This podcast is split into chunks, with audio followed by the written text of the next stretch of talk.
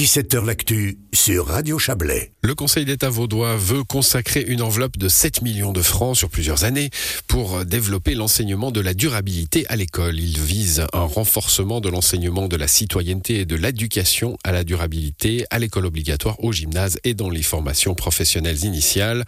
On parle de ce mouvement avec vous, Gaël Kaim. Bonsoir. Bonsoir. Vous êtes délégué à la durabilité du département de l'enseignement et de la formation professionnelle. Alors, petit rappel, hein, le Grand Conseil avait refusé une enveloppe avec le même euh, objet, le même but lors de la législature précédente. C'était en novembre 2021. Euh, ça avait donné lieu à un débat euh, un peu houleux sur la politisation de l'école au Grand Conseil.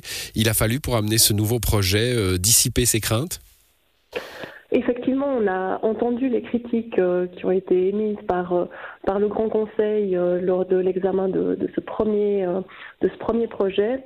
Les, critiques principales étaient d'une part pour les, les mesures qui concernent les établissements scolaires. On souhaitait pouvoir promouvoir les projets pédagogiques qui finalement permettent d'enseigner la durabilité de façon concrète dans les écoles.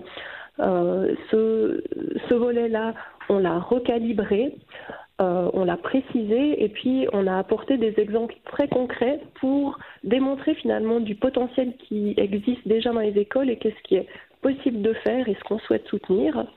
Et puis d'autre part, il y avait une critique sur le fait que euh, la formation professionnelle et les métiers de la transition n'étaient pas pris en compte dans ce, premier euh, projet soumis par le, Conseil d'État et ça on l'a bien entendu en ajoutant euh, toute une tranche d'investissement en faveur de la, formation professionnelle avec sept mesures qui nous permettront, euh, dans le cadre des compétences du canton de Vaud, de mieux promouvoir les filières de formation qui permettent euh, finalement d'aboutir à des métiers. On va, on va, on va y revenir à ça. Hein. La formation professionnelle, c'est assez important. Euh, d'ailleurs, on se demande si, euh, bah, si l'enveloppe suffira à cette ambition, mais on, mais on va y revenir. D'abord, à l'école obligatoire, vous dites aider des projets pédagogiques. Vous les avez précisés, vous les avez soulignés. Vous avez donné quelques exemples d'ailleurs hein, dans, dans la communication d'aujourd'hui, mais bon, il y en a pas dans notre région. Mais un, petit peu concrètement, qu'est-ce qu'on qu'est-ce qu'on va soutenir? Parce qu'on ne soutient pas, là, du coup, on ne met pas en place un cours de durabilité qui entre dans la grille horaire euh,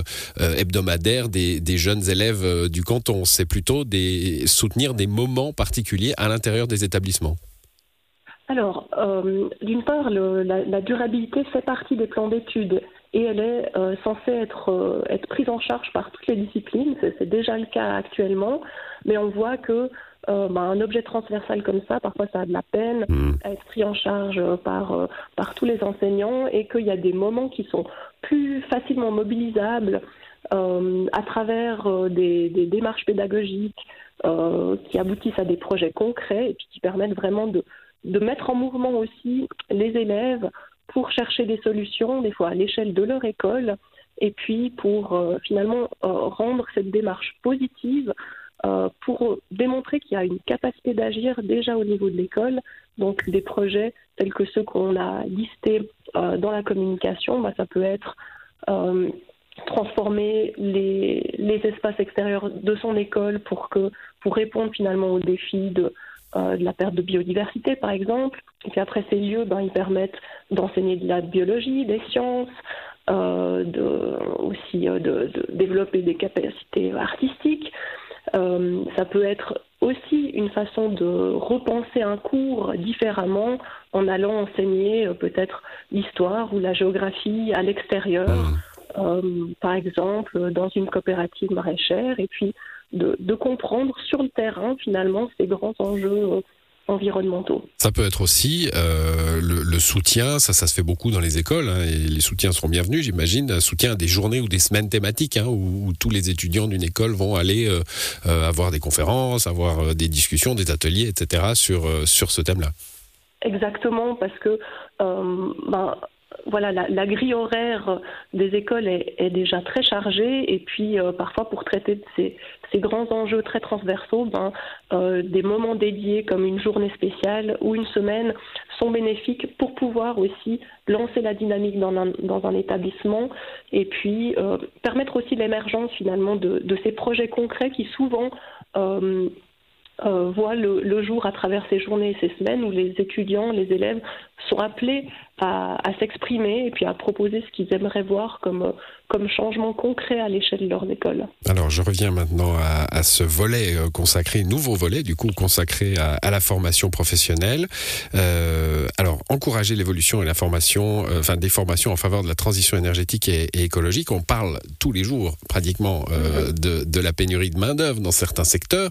Alors c'est pas que des secteurs liés à la transition énergétique et, et, et environnementale, mais là, on est dans un vrai, un, vrai enjeu de formation de futurs professionnels. Hein. oui, absolument. Et, c'est pour cette raison qu'une des premières mesures que nous souhaitons mettre en place, c'est une analyse de ce qui existe sur le territoire vaudois en termes de filières de formation qui mènent à des métiers qui sont euh, en lien avec cette transition écologique et énergétique pour avoir une meilleure compréhension aussi de quelles sont ces formations, quels sont ces métiers, euh, et d'avoir des meilleurs indicateurs pour pouvoir adapter aussi et accompagner les acteurs de la formation professionnelle dans, dans ces changements qui sont qui sont nécessaires. Donc là, cet argent, il servira, euh, dans un premier temps en tout cas, à la photographie de la situation existante. Voyons là où il faut mettre des efforts pour avoir euh, plus euh, bah de, je sais pas, quel genre de métiers d'ailleurs sont, sont concernés par ça. J'imagine la, la chaîne du froid, des électriciens, des gens comme ça. Alors ça va être voilà, dans, le secteur du bâtiment, dans le secteur de la mobilité, mais aussi de, l'agriculture, de l'alimentation qui vont être fortement impactés et qui vont devoir répondre euh, aussi euh, en apportant des solutions aux enjeux environnementaux. Donc euh, oui, la première mesure, c'est cette analyse un peu du territoire et des filières de formation. Puis après, il y a des mesures très concrètes comme des campagnes de communication pour valoriser aussi auprès des, jeunes ces filières de formation, euh, susciter euh, l'envie de pouvoir se former, et puis des mesures aussi pour euh, mettre à disposition des, nouvelles formations, que ce soit pour des adultes qui souhaiteraient obtenir une certification dans certains métiers clés, mais aussi pour tester finalement la mise en place peut-être de